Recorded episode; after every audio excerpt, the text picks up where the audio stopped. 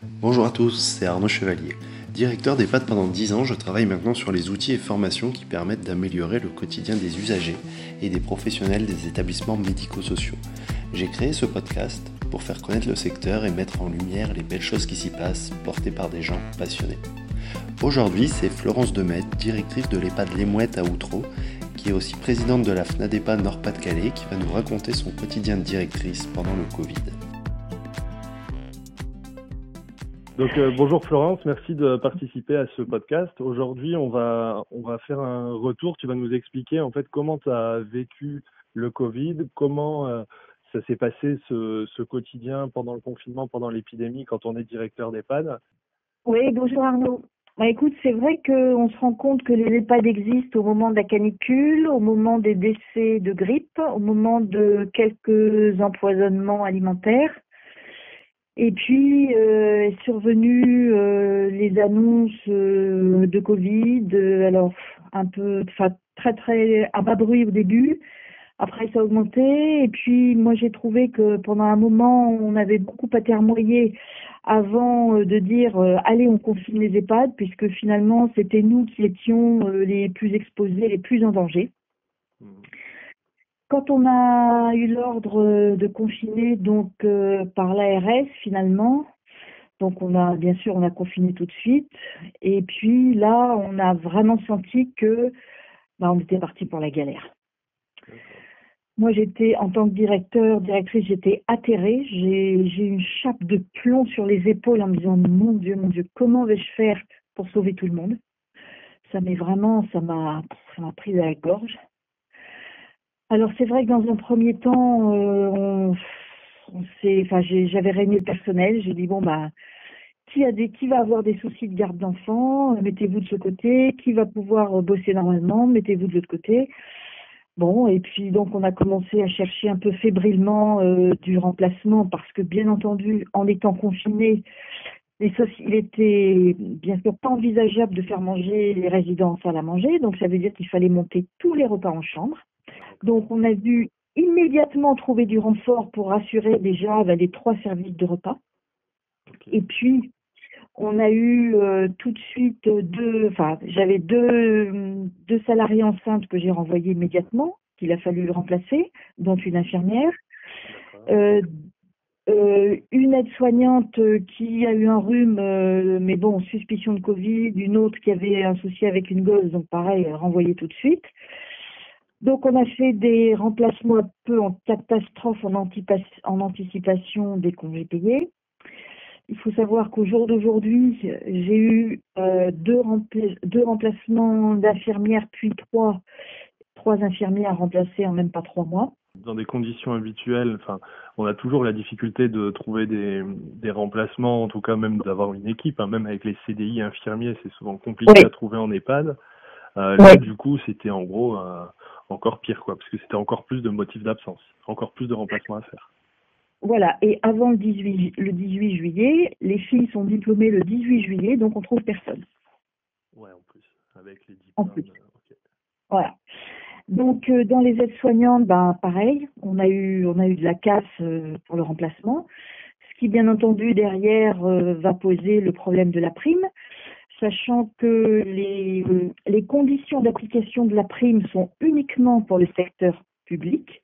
Et donc l'ARS nous a bien dit que pour le secteur privé, c'était à titre indicatif, mais que comme c'était un acte managérial, il nous encourageait vivement eh bien, à voilà, faire ce qu'on devait faire. Bah, c'est sûr qu'au niveau de la prime, c'est super compliqué. À la fois, il faut quand même reconnaître que Enfin, c'est cool qu'il y ait une prime parce qu'en même temps, euh, c'est bien de pouvoir valoriser pour une fois le travail qui est fait et là dans des conditions encore plus extrêmes. Maintenant, c'est clair que c'est une usine à gaz parce que comment valoriser mais enfin déjà est-ce que la prime elle correspond vraiment au travail qui a été fait? Ça c'est déjà une question. Et puis après c'est sûr que en fonction de tous les contextes euh, l'attribution c'est un casse-tête terrible terrible parce que euh, tu peux pas tu peux pas après regarder tes salariés euh, CDI dans les yeux. Eux ils ont été là tout le temps ils ont la même prime que ceux qui ont été là aussi mais 15 jours absents. Bah ça va pas parce que la prochaine fois bah, ils seront absents eux aussi. Bah oui pourquoi? Tu vois? Donc c'est ça qui est, qui est fort compliqué à gérer tu vois? Ouais ouais non mais c'est sûr c'est comme tu disais un, un, acte de management euh, Du coup, ouais, très compliqué. Ouais. Alors, après, après donc avoir recruté, donc, ben, on s'est rué sur les gants, les masques, les surblouses de gel. Donc là aussi, on s'est rendu compte qu'on n'aurait pas tout parce que immédiatement les prix ont flambé. Ben, nous, on est toujours avec euh, le même budget. Hein. Donc, euh, si mes souvenirs sont exacts, c'est toujours 2,53 euros par jour et par résident. Donc, il n'y a pas de quoi rigoler.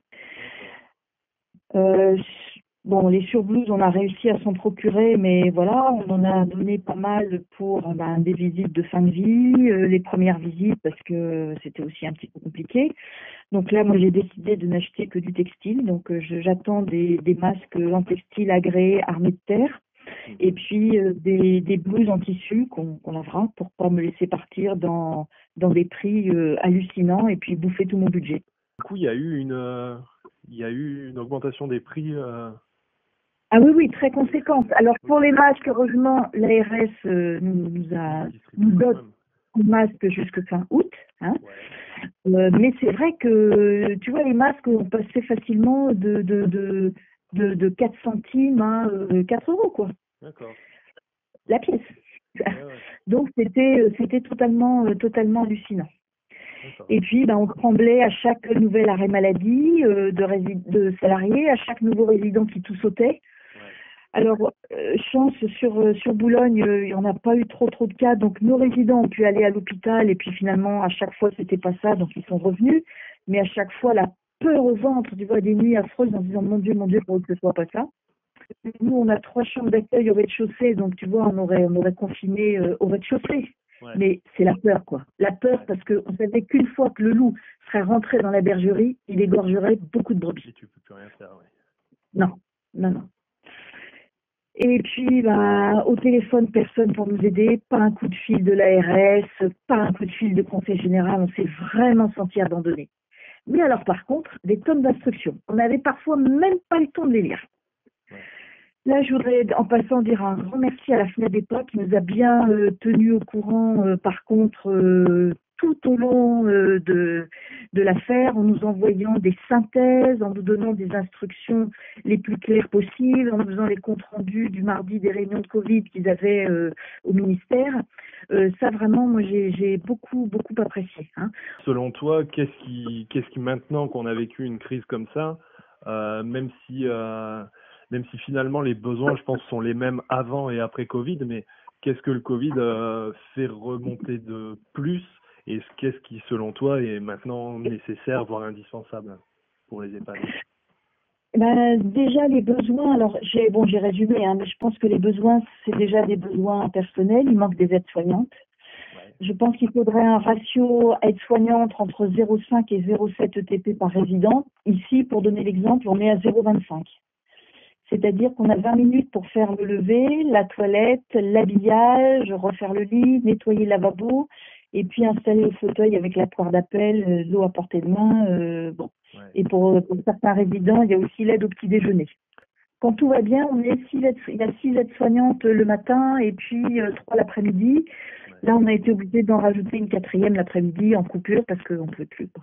Pareil pour les infirmières. Bon, il manque des infirmières deux jours Hein, puisque en fonction de la taille, il faudra un ratio entre 0,07 et 0,10 ETP par résident. Ici, on est à 0,05. L'infirmière doit gérer toute seule, en poste du matin ou en poste d'après-midi, 63 résidents. Si témoin un établissement de santé hospitalier, c'est ce ratio, aucun.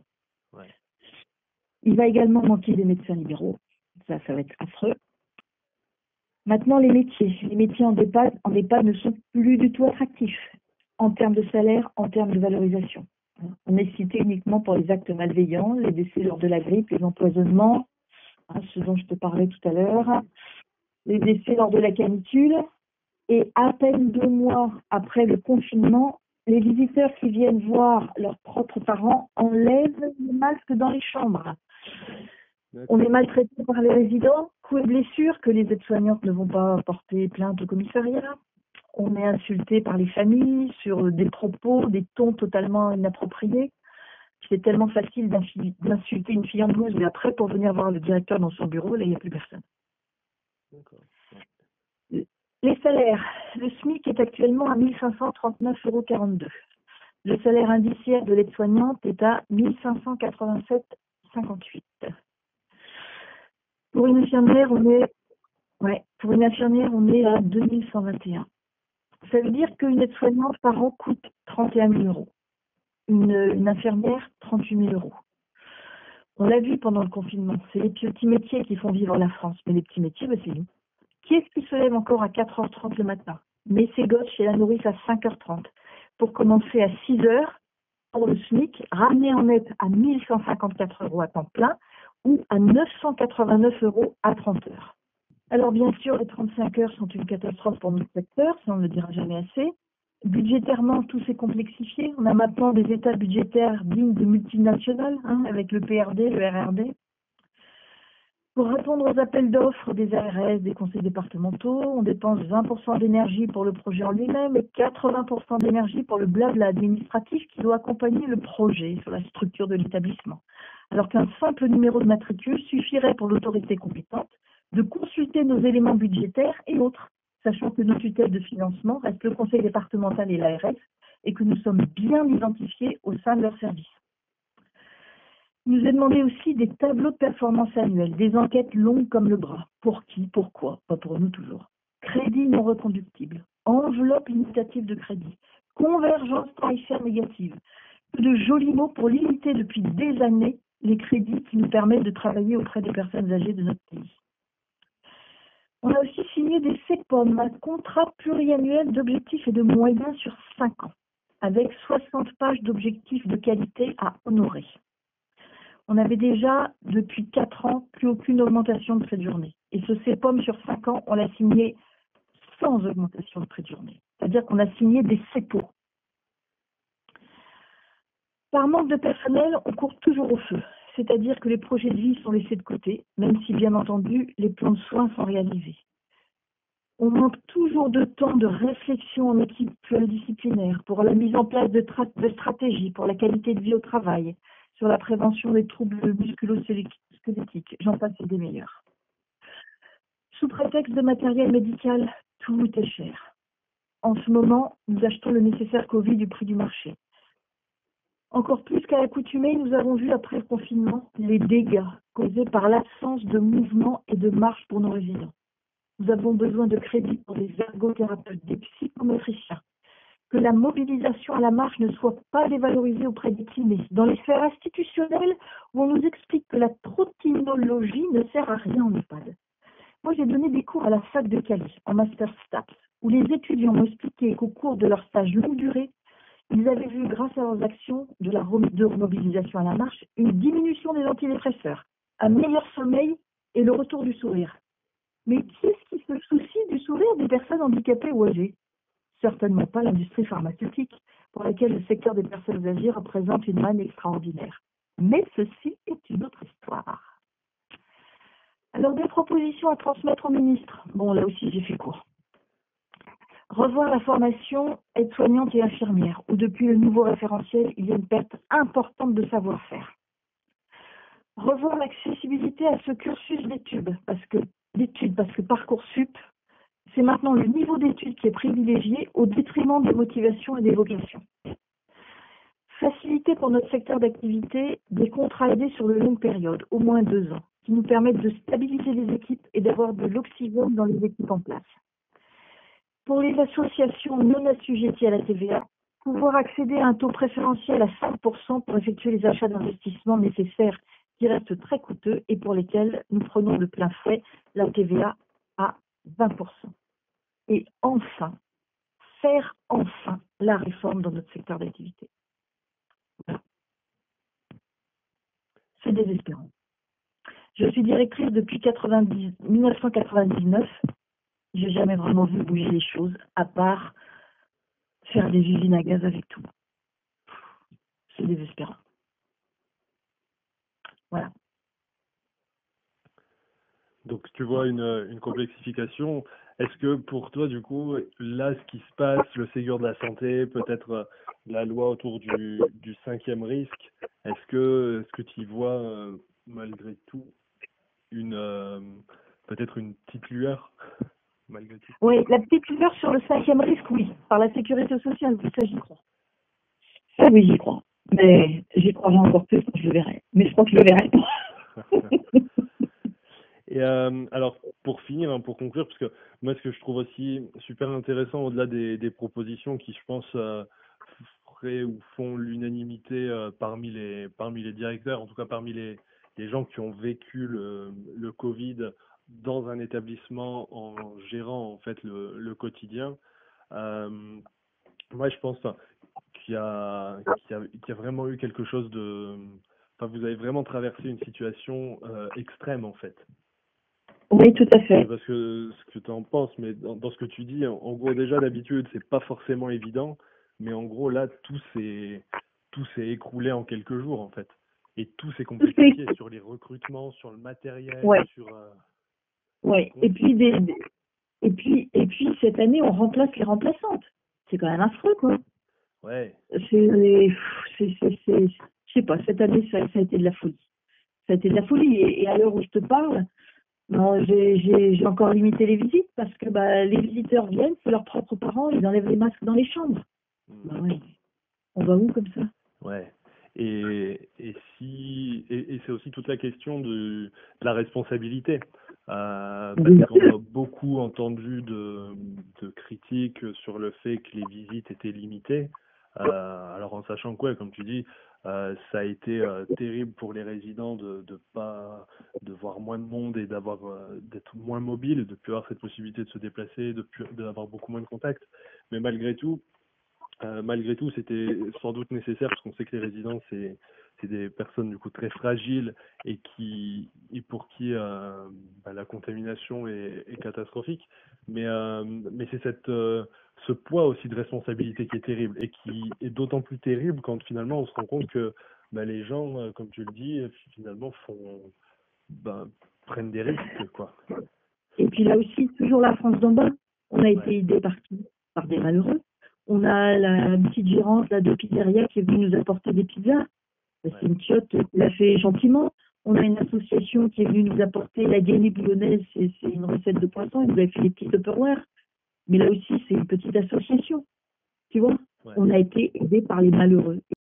On va maintenant se dire que espérer que la deuxième vague, euh, elle n'arrive pas, que les réformes, par contre, elles, elles arrivent bien.